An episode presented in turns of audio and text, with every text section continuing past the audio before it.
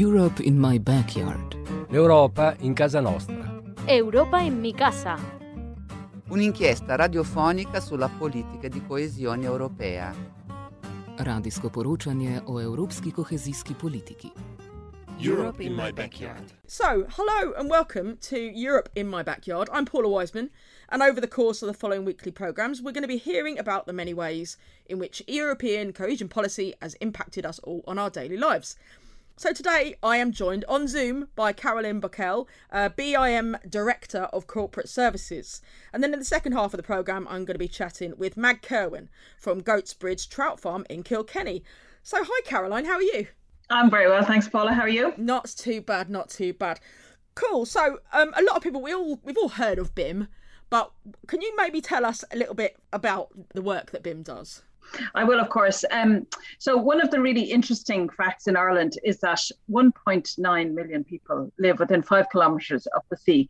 We're a, a, maritime nation, really, for a very, very long time. And uh, seafood is an area that has been underdeveloped, in our view. We have a huge abundance of seafood off our shoreline. So our job is the National Agency for Seafood Development, and our role is really to make sure that we're developing the lovely seafood, making sure that people get to try it, um, they get to taste it as in as many ways as possible, and we're working with producers up and down the country to try to make sure that they're able to do that. Yeah, I mean, you hear about all the oyster festivals and things that go on down the country. That's right. We we have an incredible amount of seafood. So we have lovely oysters and mussels. Salmon is the most popular fish in Ireland. Uh, lots of people eat salmon, but we have lots and lots of, of different species, um, over 20 species in Ireland. And we really would like people to try more of them. And we're working with lots of different producers like Max, who you're going to be talking to later today, uh, to really make sure that we're equipping them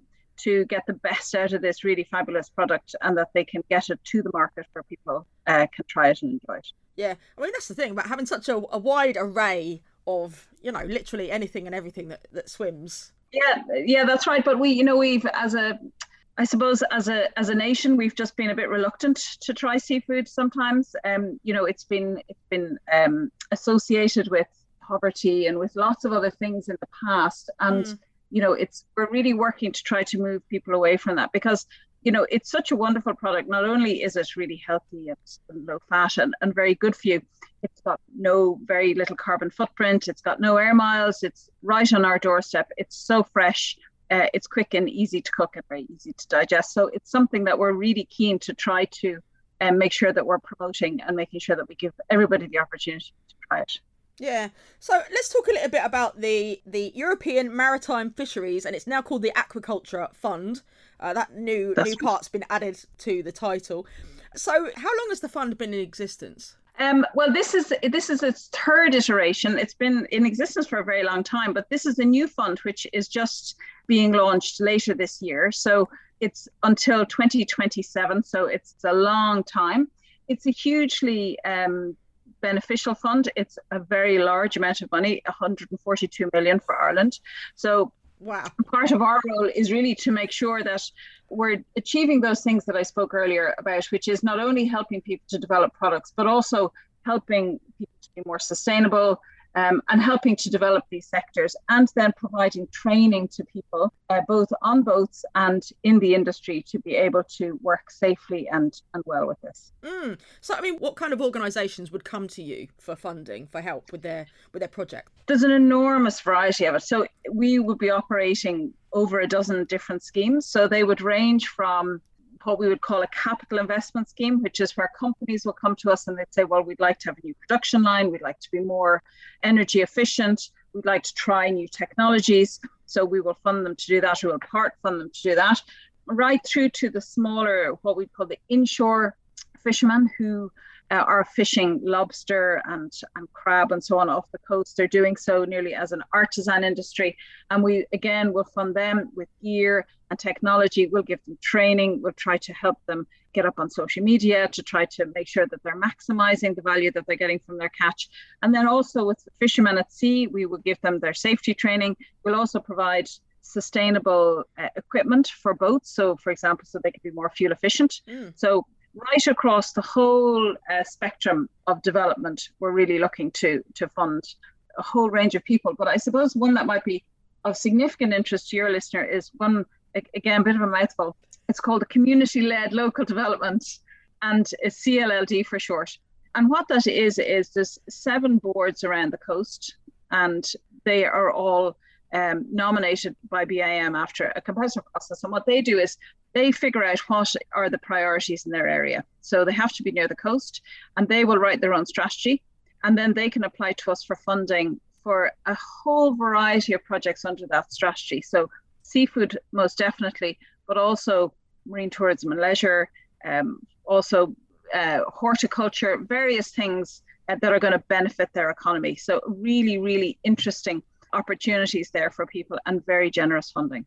Yeah, I mean, you must get so many people applying for funding. It must be so so hard to choose. I'm guessing that you can't help everybody that you'd you'd like to.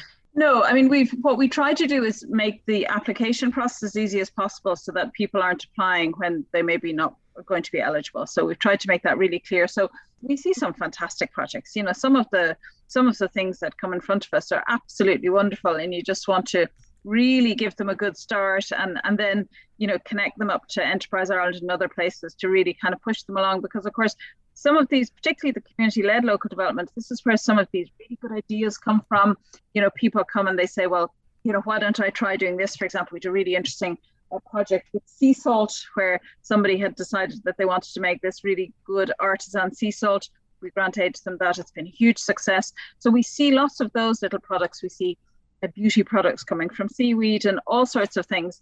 And uh, that's in addition to obviously all wow. the seafood ones. And they're just fabulous to see. They're really heartening. Um, the level of entrepreneurial ability of people is uh, wonderful. It's amazing. Yeah. Oh, you hear about these the properties of seaweed and things that you don't even think about. Right, yeah. You know, I wouldn't even right. I wouldn't even even have connected that with uh, with you guys. Yeah, you know. Yeah, yeah, yeah, no, it's fantastic. And of course, seaweed is a, is a sort of a seafood for some people. It's a seafood as well. So so it's it's, it's really interesting. Um, and you know those people then will connect with our Taste the Atlantic program, which is uh, right up and down the coast, where we have people who are all connected and we, we're supporting them with branding and signage and really good look and feel of being part of a seafood trail.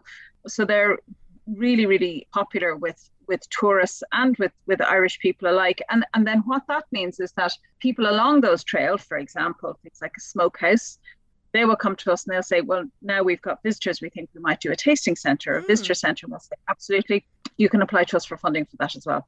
So we're really trying to work with these local communities and these boards, these flag boards, to really try to make sure that we're putting as much investment into these coastal communities as possible. Yeah, I mean, I've heard from past guests. I mean, putting a, in a proposal can be quite a quite a lengthy task, you know, and it's it's quite a large task as well. Do you kind of help people if you know, say fishermen are coming to you? They've obviously never had any dealings with putting together, you know, proposals for trying to get help with their funding and stuff. Do you help with with putting together proposals? We do indeed. So the first thing is we have is it's an online process, which is fairly straightforward. Um, we've got guidelines for people that are on the on our website. So it takes people through every question step by step with how they need to address it. And then we've got videos, so we, you can watch a video of somebody doing an application oh, wow. step by step. So mm. if you print out your your guidelines and have them beside you, and then you're watching somebody do it you're really just copying that process. And then we also have a team of regional officers around the coast and they will also help people with their application and they'll walk them through it. So um, we've got lots of different opportunities, so lots of ways to help people uh, yeah. to make sure they can make applications. Yeah. yeah, so I mean, you're at the birth of a lot of these projects. Do you get to see kind of like end products? Do you get to see much of the the organisation? We do, and yeah, so we, we absolutely do. We will go back to them maybe a year, two years, three years later, and we'll say, how did it work? And of course, you know, we're not just saying all projects have to be successful. You know, that just doesn't happen like that. Mm. Um, so some projects people will say, well, it didn't work, but this is what we learned, and this is what we do different the next time. And that's extremely useful and good to do that. Yeah. But of course, the really exciting ones are the ones that are successful to go back and, and see them uh, operating and to see you know companies that are that are up and running and that are doing you know really interesting things. For example one of the projects we funded was uh, in Dunmore somebody reopened a fish shop that had been closed for many many years and it was so successful that she opened a food truck to go with it and that's sitting outside and it's, it's really super. And of course really uh, giving people the, the opportunity to access the seafood, but a fabulous business that, that's up and running again. So it's really good to go and visit those people and see exactly what they're doing. It's fantastic. Yeah, I mean Dunmore East is kind of well known for its seafood, isn't it? I think you know. So that's right. Yeah, it was yeah, obviously, that's meant, right, it was yeah. obviously meant to be. Meant to be exactly, and a food truck to go with it. And of course, seafood trucks. We're big fans of seafood trucks now, of course, because they're you know again a, a great way to um, for people to to sell their catch in a sort of I suppose more accessible way. You know, they can go along to festivals and various things, and uh, it's great. It makes it a really viable business for people. Yeah, no, I mean if you go out to Howth on the weekend and it's just the smell of the all the different fish and things Yeah. is it's I know it's fabulous, isn't it? it's amazing. Yeah, I know it's absolutely. Yeah. Yeah, it is. It's amazing. Yeah. What? So let's talk a bit, a little bit about you, Caroline. What's your own background? How did you get involved in BIM? What's your? What did you come from? Oh my goodness. A long and winding trail. Well, I I worked with uh, the Marine Institute, which is the uh, state agency for research and development, for a very long time, uh, and then the opportunity came to uh, to join BIM. And I suppose what I really like is it's we're very close to industry. We're really close to the clients. We can look and see what do people need uh, Mm. in order to grow their business. Um, so the opportunity to get involved with that was just irresistible. So it's been great, and it's a real privilege to be building these grants and to be really making sure that you know we are making grants suitable for what people actually need. So. So that piece you talked about about going back afterwards is really important, you know, to actually say, well, what did work and what would we do different next time, and just to keep sort of fine tuning it all the time, make sure that we're meeting demand. Yeah, I mean, I suppose it's a learning experience for everybody, isn't it? It's a learning experience for you. You know, you can kind of Mm. say, right, we so we did this, so maybe next time, at, like the the projects, That's right. you know, we can do this Yeah, a different way in the future. Yeah, that's right. And I suppose, you know, sometimes, you know, we have done some grants and we thought they would be really successful uh, and maybe they haven't been. And we, we have to look and say, well, why didn't they work? And then other grants uh, we've opened and they're massively oversubscribed. So, for example, any grants to do with sustainability now, we find they're all fully, fully subscribed, which is absolutely wonderful. Mm. And uh, again, we're now focusing on that and we're going to make sure that we're building them up more. So, you know, people are really conscious, not only that they're catching their fish sustainably. So, for example, we work with people on technical things to make sure that they've got the right gear and they're not catching fish that are too big or too small and, and so on. So we'll work with on all of that. But what we're also finding is that people are really conscious about energy efficiency, Yes. about fuel efficiency. So we're now developing new grants in those areas to make sure that we're, you know, meeting all of those needs, to make sure people can can make good productive incomes from this. Mm, that's the thing. A lot of it. A lot of it is to you know sustainability is very important to people. You know, especially Mm. in this day and age. And it's, you know it's nice that right. for you obviously being able to tick all these boxes. Yeah, I mean, it's really important to- because it's not just about, you know, the sustainability of the fish, but it's also about people's businesses. You know, it has to be sustainable businesses for people as well. So, you know, we're looking about sustainability right across the whole sector. So, yeah, it's really interesting. Customers are demanding it, and, and we're very much going to be there, and we are there, you know, to meet that demand in terms of both advice to people, but also grant aid to help them really make their business sustainable. Yeah. Well, thanks so much for that, Caroline. It's been an absolute education today. Thank you so much for talking to me.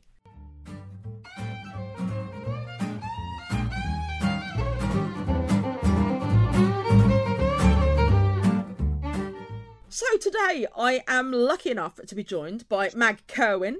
Mag is from the Goatsbridge Trout Farm in Kilkenny. So welcome to the programme, Mag. Thanks a million. Great to be here. No problem at all. So, do you want to start off by telling us about the origins of Goatsbridge Trout Farm? It's a family run business, I understand. Yeah, um, I married into the business over 30 years ago at this stage now for my sins. I met my husband, he used to be, he was doing engineering and I was doing biochemistry. So, so basically, it was a family run business similar to my own family background. My parents run a business called Goresbridge Horse Sales. A very successful business um, in Kilkenny as well. And so I suppose myself and Gerard a lot in common in terms of family background. But I trained as a biochemist, I worked as a biochemist for a number of years and eventually came back to Kilkenny to follow my heart, I suppose, and become a fishwife. That's really it. um, I joined in. I joined the business 30 years ago. I served my time. You know, I, I started on from the ground up. You know, worked with Jared's parents were still very much involved in the business, and he still had some of his younger siblings living at home. So, you know, I, I started in the hatchery and the factory and what was then the factory, and you know, feeding fish and did everything from the ground up and learned my trade. Eventually, Jared's parents retired, and myself and Jared took over the business, say six, 15 and 16 years ago. and uh, we've, I suppose, been growing the business, developing the business um, since then. Yeah, so I mean, it's probably not a natural progression, is it, for a biochemist? yeah. Well, I think it's important, as is Jared's background. I think it's important. I bring something different to the table. I bring a scientific yeah. approach, really. But I suppose business is my area, really. And and you know, if I even think of, I suppose it's what I saw as a young kid. I saw enterprise, saw business, even though I trained as a scientist you know, and bring that to the table in terms of my thinking. But um, mm. certainly business is my area. And Jared is very much you know, as the engineer, the operations, and I suppose we bring something very different each to table. And they, t- they say together we're like rocket fuel. Although sometimes I feel we're so different. I wonder why can't it be more like me and just drive on? And, you know what I mean? But I, they, they tell me it's important to have the differences, and that's the reason why we hopefully are continuing to grow and have a successful business. Yeah. So for anyone listening, that obviously you know everybody knows what a trout is, but what does a trout farm? What actually happens on the farm on a day to day basis? Well, well, our business, I suppose, it's unusual in the sense that we have complete control from farm to fork.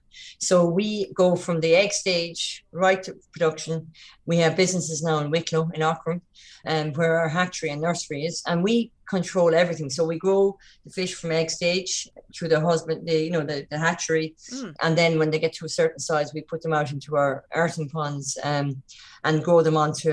I suppose our largest our fish would range would go from say small portion size to large fish, large trout, maybe 1.5 kilos upwards. So we then have uh, the processing facility where we actually have the facility to primary process, which is fillet and gut and sell fish in that way. And we also have a secondary um, side of our processing facility where we actually smoke and add value. We produce products like a fantastic new fish chowder, and we smoke our fish. We produce Ireland's only trout caviar, you know, so trout pâté. And uh, so I suppose we, we're looking in the sense that we control everything, which means we also control when fish are harvested, timelines between fish being harvested and being in our factory, being processed, being smoked. So it gives us a certain advantage you know. Um, so we, we produce our fish in a very natural way. We haven't ever gone down the real intensive route because we don't think it lines with what we we're lucky. We want to use the resource we have here in Ireland, the fantastic water quality. So, so for that reason, you know, we we and even though we've invested in our aquaculture facilities in the last twelve months, it still flow through.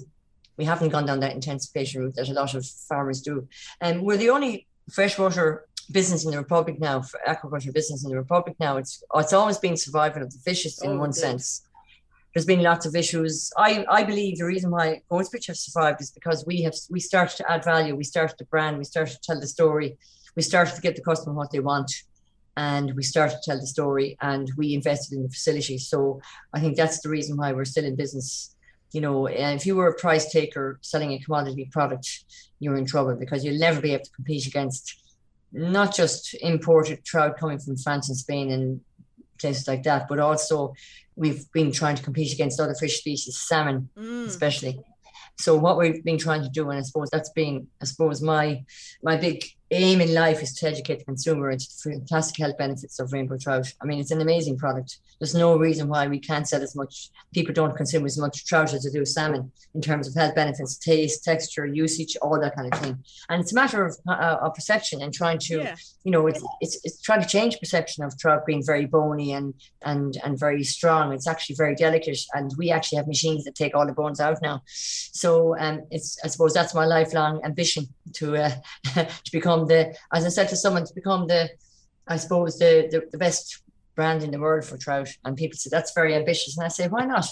No, know? no, it's good to good to have stuff like So you're the trout queen of Ireland, basically. You know. Well, yes, whatever. Call me what you want. I don't mind what you call me. As long as you buy my trout, I don't mind. so, I mean, how big is the operation there? What kind of do you have well, many? Do you have many staff working there? Yeah, we have we have over twenty five staff, and we produce you know, and we're kind of growing about six, seven hundred tons a year, wow. and maybe six hundred tons. Um, so I mean, it's in European standards, it's very small, but in Irish standards, it's it's substantial, you know. So um, and it's I suppose for us, it's not just about tonnage and producing more fish; it's about trying to do it as sustainably as possible. Mm. And I think if you if you if you think about that, it's important to be sustainable, not just not just environmentally, which is really important, and hence our big investment in the last 12 months in our main farm here in Goatsbridge, but about being sustainable from a business point of view as well. Yeah. we are the only freshwater remaining freshwater trout farm, which I think it's sad because there's there's plenty of room for lots more. And um, I think there's a strength in numbers, and you know I don't think it's an advantage being the only one. Yeah. You know, I think you can. You know, I think just it's nice to collaborate, and we do collaborate with some of our colleagues in the north and in the UK with very good relationships with all those, you know, and we talk, we all moan and talk about our issues together now sometimes, you know, which is great. We all love an old bitch, you know. fish food price being the big one. Oh my god, it's crazy stuff at the moment. I mean, my our fish food has gone from you know 110, 105 to about 166 a kilo wow, wow. in the last 18 months, and we're buying in excess of six, seven hundred tons a year. You can do the sums. So so we always it's always nice to have someone you can give out to that, you know, about that. And there's nothing you can do about it. Except accept it and try. And we passed on you know the price to our to our customers and a lot of them and I understand why have said sorry Margaret can't do business it's too expensive and I understand that yeah and everybody has to do the best thing for their business and I understand when you get to past a point where it's not sustainable for them to buy and pass mm. on to their customers you know but what can you do no, no point being a busy food either you know no, I mean it's a countrywide thing, isn't it? Literally everything is going up. Yeah. It seems to be going up in price. There might be yeah. a petrol or food or you know yeah. what have you. But it must we be nice everything. as well, being that the only the only place in Ireland that's doing this. Um, it is in a way, but you know, it's very easy for for people to bring fish in from France and Spain or Denmark or Turkey. Very lot of really, you know, fish coming from or possibility of fish coming from Turkey. The fact that you're the only one, you know, it doesn't, um, I suppose, save you from that. And you really have to, and this, we really have to, as a business, whether we're the only ones or not, we really have to try and be as competitive as possible. And we really have to be as fair as possible. And we have to, you know, we really have to try and, and partner with our customers and say, listen, okay, but what you're getting from us is different. We can't compete in price because of the cost base in Ireland, because of the scale of our business. Yeah. You know, some of these guys are producing five, 10,000 tons of trout a year. Yeah. And, but what we can offer you is quality. You know, we can offer you a business that's sustainable from an environmental no impact. We can offer you something that's really fresh, that's caught to order, mm. that's two or three days fresher, you know, than the, the thousand the mood, you know, and the food miles is a lot, you know. So that's what we can do. But like, you know, sometimes some customers don't worry about that, don't think about that. Yeah. And their yeah, and their customers don't think about that. So we're trying to educate the, the public to say actually maybe you might question where your food comes from. Mm. You know, it's a bit like well, I mean, it's a bit like I was in Lidl. Um, I shouldn't mention Lidl, but I was in Lidl last week and got four fillets of free range chicken, which I'd always I'd always get the free range stuff. But yeah. I paid 14 euros for four fillets. Wow. I paid, I think I paid 27 euros for four striploin steaks within Lidl. I actually think Lidl and Aldi have been very good in terms of supporting Irish yeah. juices, but I yeah, can't. Definitely. You know, I think my son probably had four fillets for his tea. He's, he's, a big growing chap. He likes his protein. And I'm thinking, Jesus, Barry, you know, and I'm thinking, you know, the next day I went in, I bought a pack, an organ pack, you know, for 10 euros with whatever. And I suppose it's the same thing. If your product is too expensive, people like me who can afford it, you know, people who can't afford it, yeah. who are hand to mouth, or going from check to check, and yeah. I understand where they're coming from. Yeah, they can't possibly consider buying Irish free range chicken mm. because it's too expensive. Yeah, you know. Yeah, I mean, you're That's paying the for the freshness angle of it as well, aren't you? You know that it's fresh. Getting it if you're getting it from Ireland, yeah. obviously it's not doing that travel distance that a lot of food yeah. is doing from other countries. Yeah, but at the same time, it can come in very quickly from France. Yeah, true. You know, the, true. But so anyway, look, as I say, all I can do is hopefully like we're producing products like our pâté, which is amazing, our renew fish chowder, which is fantastic as well, you know, and it's it's a really good, fresh, natural product. We make the fish stock from the fish bones, for example. Yeah, yeah. You know, again, it's a waste management kind of project as well. So, so I mean, all you can do is keep plugging away, keep doing what you can do, try to do it with integrity, and hopefully people will buy into it and and be patient and try to do the right thing and i'm sure it'll win through in the end oh yeah it always does exactly so let's talk a little bit about the funding aspect of yeah. it. What was the process like? Was it a, a, quick process a long process for funding and how did you kind of go about it? Okay so i suppose we've been working with the likes of bim for years you know, in the early days, they used to work on the whole marketing side as well as the technical side. And in the last couple of years, there was a change that the marketing side was given over to Bord Bia, which I think was a fantastic move. Bord Bia yeah, are an yeah. amazing organization and have all the intellectual, you know, um, in knowledge around marketing and sales and stuff like that. So we work equally well with Bord Bia now. I just think they've been amazing. And again, get some funding for marketing as well. And we work very well with them. But from the technical side of view, and ter- in terms of funding and getting EU funding, we work with BIM. And and like we've got lots of funding over the years things like business development, things like anything really. I mean, look, if you're doing something and you're you're progressing and you're making, you know, and and you're delivering, you know, that's all you really need to do. You need to do it because it's the right thing to do. Yeah, yeah. Not because there's funding available. And this this is really important. And and then you might say, well, actually, how significant or important is the funding? And it's really important because a lot of the stuff we wouldn't have done without it. For example, in the last 12 months, we have just um update we've rebuilt our home farm in Kilkenny in Goatsbridge and we have spent, you know, at the moment we spent about 1.25 million to date. Wow. And we have another probably 350,000 to spend in the next three months. I'm waiting. So we've got funding for the first uh, phase of that project. And now I'm waiting for them to release um, more money so that we can do the next phase, which is really probably more important because we need to do things like oxygenation and stuff like that. Mm. Um, and and and and if I'm being honest, we couldn't have done this farm. We get we got forty percent funding towards that project. We could not have done this without that funding. Yeah. Definitely not now. You know, I mean, we might have done it, but maybe it would have taken a lot longer. And obviously, the repayments would have put serious strain, especially in times of COVID and Brexit and you know Ukraine. So it's been hugely significant. You know, I mean, we get funding from the from all elements. We get funding from business development, from construction capex for say the new farm, and we have a, fa- a processing facility, a processing factory, and we now are hoping again in the next 12 months to to um, double the size of our factory to house our new products, which we know are successful now. So we kind of sweat the asset. Do we have a product? Does the customer want it? Do we have markets for it? So we now have to look and say we're, we're in the middle of design. Yeah. Well, we work very closely on technical point of view with uh, on design with, with their food technologists, you know, and they give us lots of support there as well from the technical side. So we're now planning a new factory build. Again, we will get 30% for the factory build and we'll get 50% towards all capex in terms of equipment. And I can guarantee you one thing, we couldn't even contemplate this if that funding wasn't available. Yeah. And that, that fund has been opened. That fund is available to us now. And so we're waiting for the aquaculture fund to open and the capex one for the processing. And the only criteria they have processing is, that, you know, I suppose what they're trying to do, and from the EU point of view, is trying to get people, organizations, companies like us to add value to our product as opposed to shipping it out as a commodity product. So that's what we're doing in Goatsbridge. We're using it, you know, we're hoping to, you know, waste management. As I say, we're even using bones to make a fish stock. So they're trying to encourage that, and to, to, to encourage that, they encourage us to invest in the facilities to do that. So that's that's really, Yeah. I suppose, the benefit of, of funding, really. Yeah, I mean, obviously you've got a plan ahead. I'm assuming that you're planning, I don't know how many years down the line, thinking, right, we need to do this, and then you're kind of Yeah. planning towards stuff, and then I suppose putting in proposals to BIM and all this. You know, it must be such a, a time-consuming Yeah. process. No, I, I suppose, you know, if you don't know where you're going, how will you ever get there? For us, it was about having a completely integrated business, having control of the full production, which meant having a hatchery, which we eventually have. So, from the agriculture point of view, you know, that's ongoing. Mm. And I think as soon as you stop investing, as soon as you stop looking forward, you might as well, you're going backwards.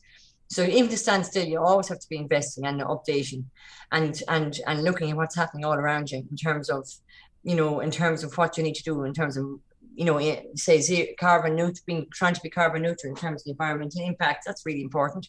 Being, you know, sustainable from an economic point of view, or otherwise mm. you won't be in business.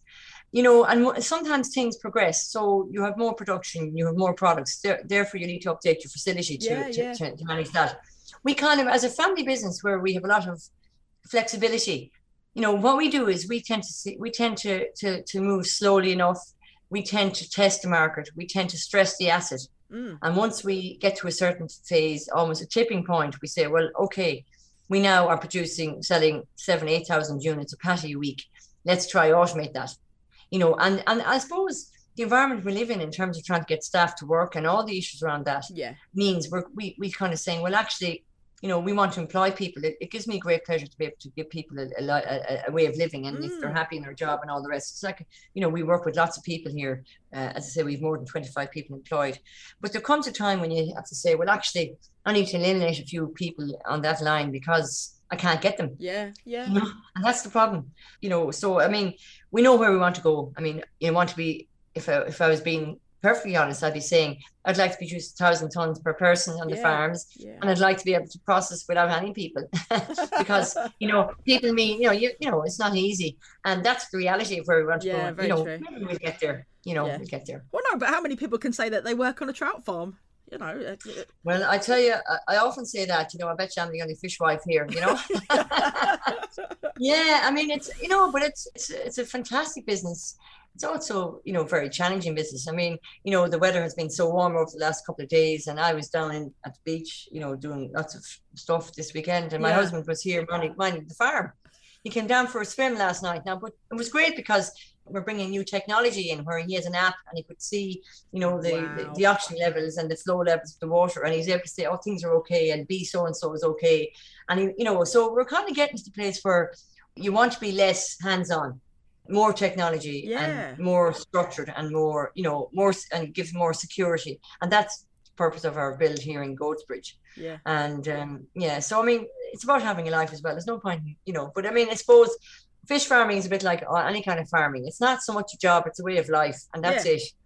You know, That's the thing. It's all or nothing, isn't it? But I mean, you've got to have a work-life balance as well. Do you know what I mean? you Between- have, yeah. Well, we have a good life. I think it's a good life. I mean, yeah. No, you it know, sounds it- amazing what you're doing down there, It man. It's just incredible. Um, so thank Yeah, you so so much for chatting with me today. It's been uh, so interesting hearing about the trout farm. you'll have to come visit, or you'll have to buy our product now and become our new brand will. ambassador. We definitely, new definitely you will. get, yeah, do that. Yeah, great. So that's all from us this week. Thank you so so much to my guests, Caroline Bocquel and Mag Kirwan. Europe in My Backyard is financed by the Department for Regional and Urban Policy through the European Commission. Europe in my backyard. L'Europa in casa nostra. Europa in mi casa. Un'inchiesta radiofonica sulla politica di coesione europea. Radijsko poročanje o evropski kohezijski politiki. Europe in my backyard.